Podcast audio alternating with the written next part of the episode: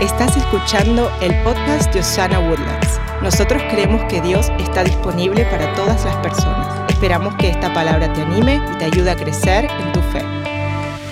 Hoy estamos empezando una nueva serie que se llama El regalo de la fe. Todo este mes de diciembre vamos a estar hablando un poquito sobre lo que significa recibir el regalo de la fe. No solo el regalo de la salvación, sino el regalo del acceso a la fe. Es lo que vamos a hablar el día de hoy. Yo recuerdo cuando era niño escuchar frases como esta de mis papás. Harold, si no te portas bien, no te llevamos a la heladería o no te vamos a, dar el regalo que te toca, ¿verdad? Yo era uno de esos niños que la amenaza funcionaba muy bien. ¿Se acuerda cuando iba en el auto y su mamá iba manejando y usted iba atrás y decía, al llegar a la casa le digo a tu papá y ¡fum! De repente yo era el niño santo porque mi papá era como que la ley, ¿verdad? si usted es papá, quizás muchas veces ha dicho una frase como la que yo le digo a mis hijos, ¡Hey! Pórtense bien o no les compro nada o no les toca regalo esta Navidad, ¿verdad? Algo por el estilo. Mi hija y mi hijo ya descubrieron cómo ganarme. Mi hija lo hace haciendo mi ojitos.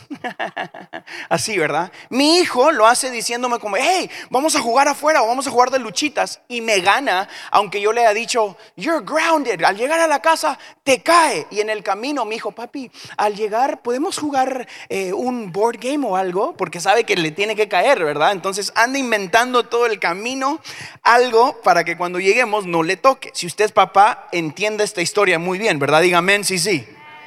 Exactamente. Entonces, esta semana mientras yo trabajaba en el mensaje del regalo de la fe, me di cuenta que muchas veces algunos de nosotros tratamos nuestra fe de la misma manera, porque así fuimos acondicionados a pensar. Pensamos que nuestra fe es algo que tenemos que ganar también. ¿Le ha pasado? Uy, esta semana no puedo pasar al frente porque si ustedes, si todos saben, se van a dar cuenta que no me porté bien. ¿verdad? O, o, decimos algo como que pase adelante, Dios quiere bendecirlo, queremos orar por usted. ¿Y qué sucede? Usted dice, no, yo no voy a pasar. Si esta gente supiera cómo yo me porté. O Dios está así mirándome a mí, listo para regañarme, ¿verdad? Es como, como cuando vamos en el auto, en el camino, y decimos, sí, ya vamos a llegar a la casa, ya vamos a llegar a la casa. Y te habían dicho que en la casa te iba a caer, ¿verdad? A mí me pasaba mucho. Yo me acuerdo que yo le decía, Señor, que se arruine una llanta, que se, que se rompe el auto, Padre, o ven y que sea el rapto de la iglesia, Padre Santo. Yo oré muchas veces para que sucediera el rapto de la iglesia. Y uno de los mejores regalos que usted y yo como cristiano hemos recibido es el regalo de la fe. El regalo al acceso a entregar nuestra vida a Cristo. Entiendo que muchas veces hablamos del regalo de la salvación. The gift of salvation, decimos en inglés. Pero yo esta semana quiero hablarle a usted del regalo del acceso a tener fe en Cristo Jesús. Imagínese usted, haga un paréntesis en su día, ¿qué sucedería en su vida si usted no tuviera a quien orar? Si usted no tuviera en quien confiar, le ha pasado. Muchas veces estamos eh, en situaciones difíciles y decimos cosas como, Padre, ayúdame, Señor. Esta semana, estas semanas, hace unos meses, falleció mi abuela. Y, cuando estábamos en casa, yo recuerdo pensar y, en casa y decirle a mi mamá, mamá, ¿qué haríamos si no tuviéramos a quien clamar? Qué gran regalo el que Dios nos dio cuando nos dio acceso a la fe. ¿Cuántos le dan gracias a Dios que han puesto su fe en Cristo Jesús en esta mañana? Yo estoy tan agradecido porque tengo en quien confiar. Tengo a quien correr en tiempo de la necesidad. Hoy yo quiero que usted me ayude y que juntos tomemos un viaje en la Biblia donde nos damos cuenta que hemos sido justificados por la fe. Ayúdeme, diga justificados. ¿Sabe? Justificados o santificados. eso es algo muy difícil de aceptar. ¿Sabe por qué? Porque usted se conoce a usted mismo. Cuando decimos, tú eres santo, usted dice, no hombre, pastor, si usted supiera. ¿Le ha pasado? No diga amén ni levante su mano. o, o Dios va a usarte grandemente. Dios te va a llevar de gloria en gloria. Y muchas veces nosotros nos miramos a nosotros mismos por lo que hemos hecho o por lo que no hemos hecho, ¿verdad? El día de hoy yo quiero recalcar o hacerle un highlight al regalo de la fe. qué gran regalo el que Jesús nos dio cuando usted y a mí nos dijo que ahora somos vistos a través de esa sangre que Jesús derramó en la cruz del Calvario. Ahora Dios Padre lo mira a usted y me mira a mí, santificados, justificados por la fe. Si usted lo cree, dele un aplauso a Jesús y dele gracias a Dios. Yo creo que es tiempo, es tiempo de que nosotros como iglesia y como cristianos nos alejemos de lo que hemos llamado por muchos años la religiosidad o los rituales cristianos. ¿Se acuerda? Si usted creció en la iglesia, yo me acuerdo reconocer tantos rituales que en mi mente me santificaban. Les he contado que yo era ese niño que pasaba cada semana a recibir a Cristo en su corazón por aquello de las moscas, decía yo. Porque me costaba entender que cuando Jesús me salvó, realmente me salvó. Me costaba entender de que cuando Jesús me hizo su hijo, yo no podía hacer nada que no me hiciera su hijo otra vez, ¿verdad? Sino que su amor era extenso y era eterno para conmigo. ¿Cuántos le dan gracias a Dios por el amor eterno? En el capítulo 9 de Hechos hay una historia donde Jesús está en una barca y Jesús está regresando a su pueblo. ¿okay? No lo vamos a leer todo hoy, pero yo quiero contarles lo que sucede. Cuando Jesús llegaba a los pueblos, lo que sucedía era que le traían a él los necesitados. en el capítulo 9 de Hechos hay una necesidad de un paralítico. Sus amigos lo llevan hacia donde Jesús llega. La, Biblia no nos dice si Jesús se bajó de la barca o si eh, ya lo tenían listo, pero yo quiero que usted tome un viaje conmigo. Jesús está en una barca, está cruzando hacia un pueblo y le traen un paralítico. Yo no sé si el paralítico eh, nació paralítico, tuvo un accidente, porque la Biblia no nos lo explica, pero estaba paralítico y sus amigos lo traen. Y cuando se lo ponen enfrente a Jesús, Obviamente lo que ellos entendían que Jesús iba a hacer era sanarlo, pararlo y decirle, párate y, wow, y todos aplaudir y todo. Lo que Jesús hace acá me impresiona porque Jesús mira la necesidad real del paralítico. Jesús lo mira y lo primero que hace es le dice, anímate. El tipo tirado, quiero que usted se imagine conmigo, anímate, tus pecados son perdonados. Yo en ese momento, si hubiera sido uno de los que lo venía cargando en su catre o algo, decía, espérate, páralo. Pero realmente no sucede eso. Jesús le dice, anímate, tus pecados son perdonados. Jesús aquí nos estaba demostrando que tenía la potestad de perdonar los pecados. Los religiosos de esa época, o los cristianos, igual a nuestra época, se enojan y dicen, bueno, ¿y este quién se cree? ¿Quién se cree él para tratar de perdonar pecados? Y entonces causa una discordia y empiezan a hablar. Y aquí es donde recogemos esta historia. ¿okay? Está esta gente haciendo el, el estira y jale después de que Jesús no sana al paralítico todavía, sino le dice, anímate, tus pecados son perdonados. Y mire lo que la Biblia nos explica en el capítulo 9, el versículo 4 de Hechos. Léalo aquí conmigo. Dice, Jesús sabía lo que ellos estaban pensando. Así que les preguntó, ¿por qué tienen pensamientos tan malvados en el corazón? ¿Qué es más fácil decir? ¿Tus pecados son perdonados? ¿O ponte de pie y camina? Así que les demostraré que el Hijo del Hombre tiene autoridad en la tierra para perdonar pecados. Entonces Jesús allí miró al paralítico y dijo, ponte de pie, toma tu camilla y vete a tu casa. El hombre se levantó de un salto. Yo que Jesús no le dijo que saltara, pero él saltó. El hombre se levantó de un salto y se fue a su casa. Al ver esto, el temor se apoderó de la multitud. Aquí hay un punto y coma para que pensemos, yo digo siempre eso. Y mire lo que sucede acá. Y alaban a Dios por enviar un hombre con tanta autoridad. Se da cuenta que cuatro versículos antes estaban diciendo, ¿quién es este? Que anda diciendo que puede perdonar pecados. Y luego miran, miran el milagro y luego dicen, wow, alabemos a Dios. Muchas veces somos así nosotros, ¿verdad? Queremos ver el milagro que nosotros queremos ver para empezar a alabar. Qué bueno que usted y yo en Osana Woodlands alabamos en todo momento, a pesar de lo que miremos o no miremos. ¿Cuántos dicen gloria a Dios por eso? No importa que miremos o que no miremos, nosotros alabamos, Padre. Ok, Jesús aquí nos está mostrando que Él tiene la autoridad y el poder para sanar cualquier dolor y enfermedad. Pero vino primeramente a salvar la necesidad de este hombre. Él venía a salvar el alma, a arreglar realmente el problema que era el mayor problema. Realmente nosotros muchas veces somos de esta manera con Jesús. Cuando recibimos el regalo de la fe, corremos hacia donde está la presencia de Dios o hacia donde está Jesús bajándose de la barca con nuestros ah, problemas paralíticos personales. ¿ok? Todos tenemos un paralítico. y lo traemos a Jesús y decimos, Señor, yo quiero ver que este paralítico se pare.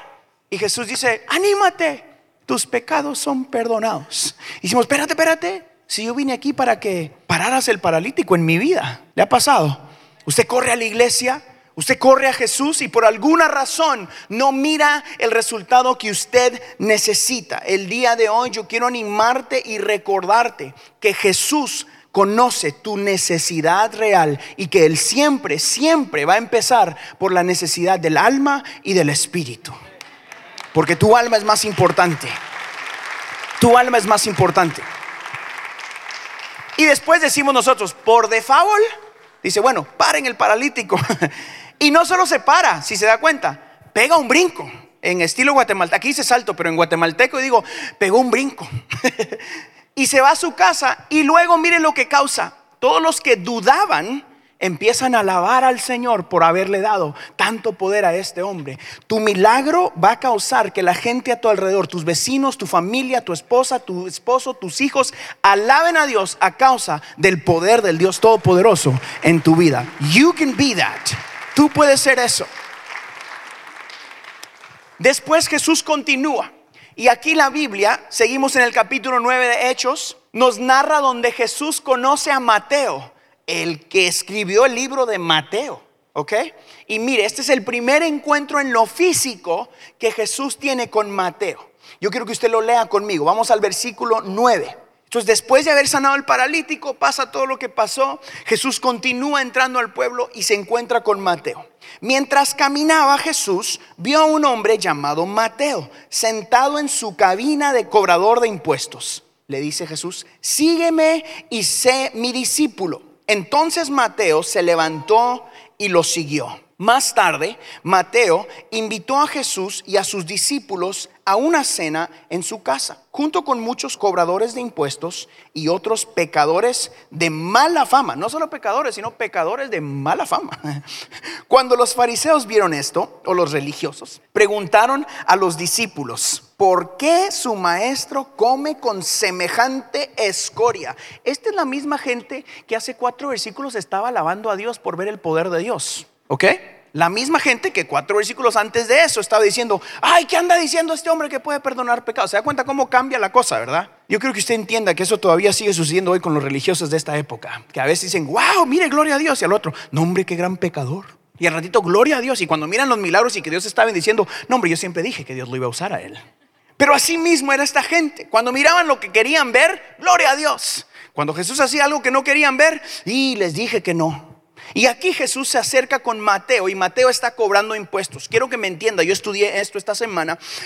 Eh, cuando, cuando esta gente religiosa y los fariseos hablaban de pecadores o de gente que ellos decían escoria, le dicen acá, ellos tenían dos grupos. Uno, los cobradores de impuestos, que eran como que los fuchis, y los pecadores de muy mala fama, que eran los aún muy fuchis. Yo me puse a pensar y escribiendo el mensaje dije, ¿por qué no solo dijeron los pecadores de mala fama? O sea, estaban los pecadores de mala fama y los cobradores de impuestos. Y era porque los cobradores de impuestos eran tan guácala para ellos que tenían que tener su propio grupo de gente guácala.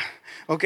Así era Mateo me di cuenta que para ser cobrador, yo dije, bueno, ¿y, ¿y, por qué alguien quería ser cobrador de impuestos en esa época?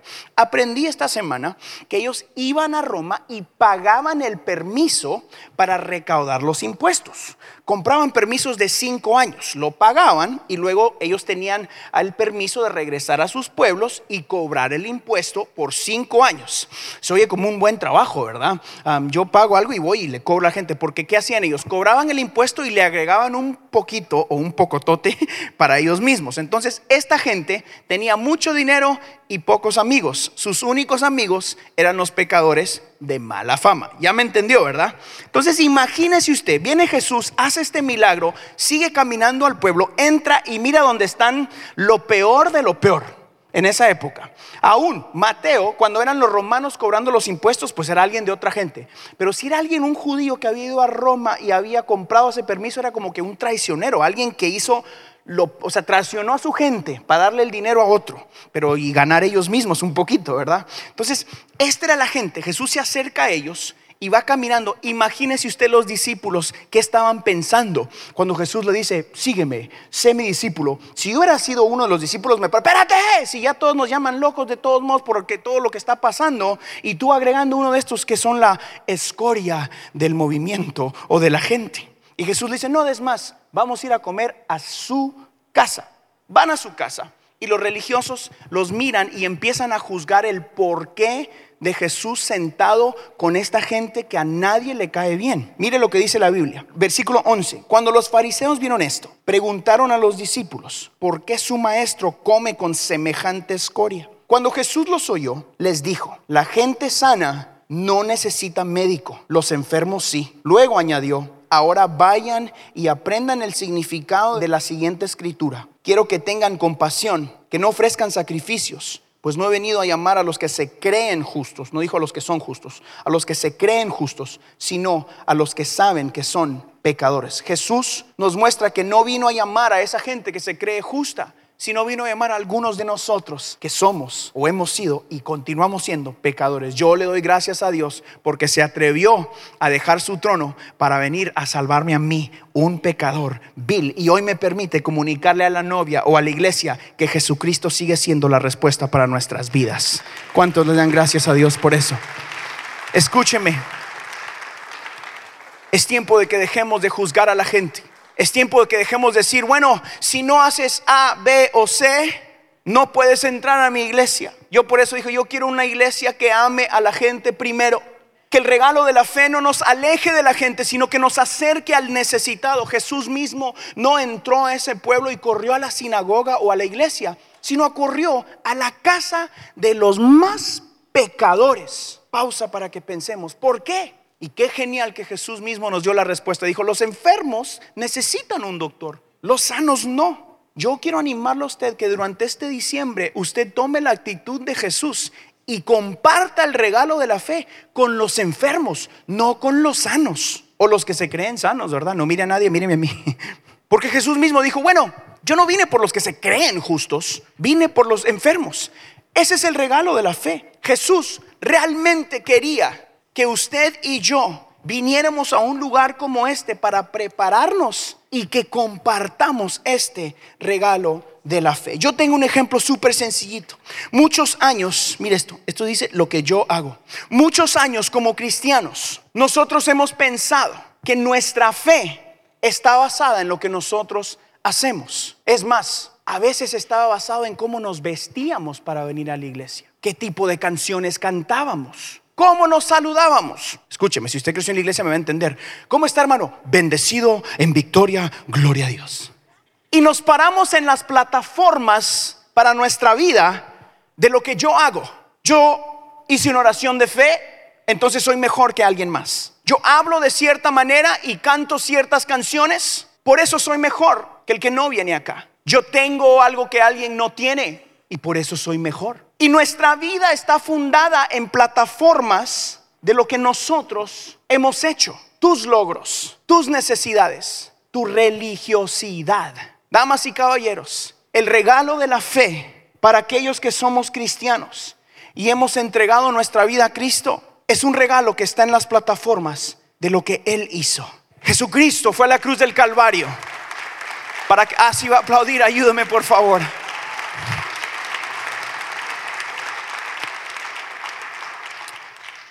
Es tiempo de que usted y yo recojamos lo que Él hizo, que fue el sacrificio de la cruz del Calvario, y nos paremos en una plataforma de gracia, de perdón, de restauración y de amor.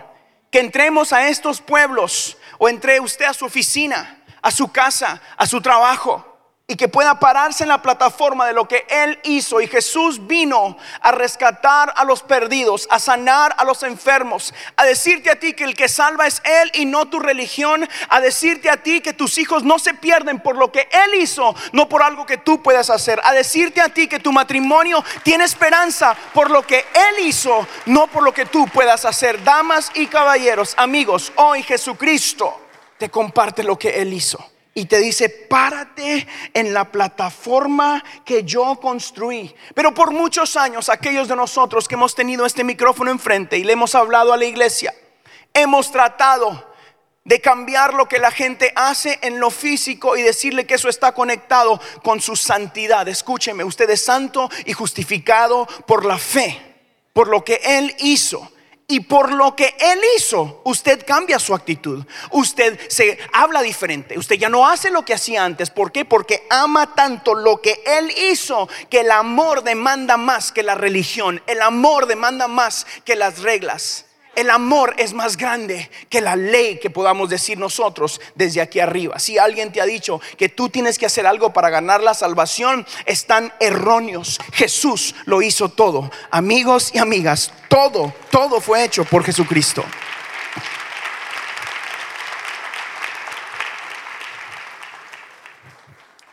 Mientras que te pares detrás de lo que Él hizo, tú eres visto a través del filtro de la sangre de Jesucristo. Ese es el regalo de la fe hoy usted y yo tenemos un regalo que es más allá de algo que podamos hacer nosotros. Por muchos años construimos nuestra fe y nuestras iglesias con lo que nosotros podamos hacer. Por muchos años intentamos vivir haciendo algo en esta tierra que impresionara a Dios. Ah, porque me he visto diferente. Ah, porque hablo diferente. Ah, porque yo llene usted esa línea. Y el día de hoy espero que usted pueda recordarse de esto si no se acuerda de nada. Es de que mientras que usted abrace lo que Él hizo, que fue el sacrificio de la cruz del Calvario, podemos abrazar la visión de que el amor demanda más que la religión. Porque yo le cumplo a mi esposa porque la amo, no porque firme un papel, aunque de todos modos firmo el papel. Porque yo cuido de mis hijos, porque los amo, no porque son buenos. Hay consecuencias de sus actos. Igual en nuestra fe, hay consecuencias de si no actuamos correctamente. Hay consecuencias si usted no cumple lo que Jesús dijo que cumpliera. Pero cuando se trata de tu salvación, tu gracia y tu redención están conectadas al sacrificio de la cruz y no ningún sacrificio humano que tú y yo podamos hacer en esta tierra. Yo le doy gracias a Dios por eso, porque entonces puedo caminar confiadamente que hoy tengo acceso al Padre. ¿Cuántos les dan gracias a Dios que tienen acceso al Padre?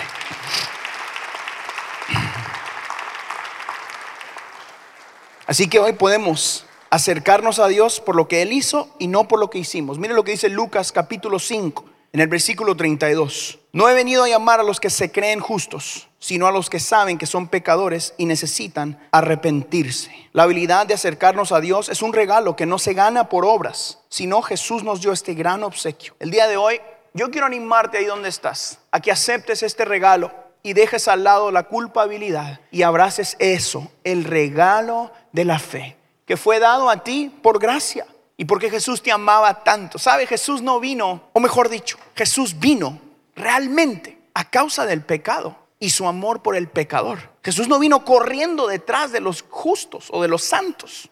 Si usted toma una pausa y se acuerda usted dónde estaba usted cuando usted recibió a Jesús y dónde está ahora, yo creo que hay muchos aquí que diríamos, Dios ha sido bueno con mi familia, Dios ha sido bueno conmigo. Porque hoy tenemos una esperanza que va más allá de la circunstancia. Mire lo que dice esto. Hebreos capítulo 4, en el versículo 16, antes de terminar, yo quiero que usted mire esto. Hebreos capítulo 4, versículo 16 dice, así que acerquémonos con toda confianza al trono de la gracia de nuestro Dios. Allí recibiremos su misericordia y encontraremos la gracia que nos ayudará cuando más la necesitemos. La gracia que nos ayudará cuando más la necesitemos. Mi pregunta para ti es, ¿qué has estado haciendo? ¿Necesitas gracia en esta mañana? Lo que Él hizo es suficiente. Mi pregunta para ti es, ¿por qué viniste a la iglesia el día de hoy? Qué genial pensar que el Dios en el que hemos creído lo hizo todo por ti y por mí.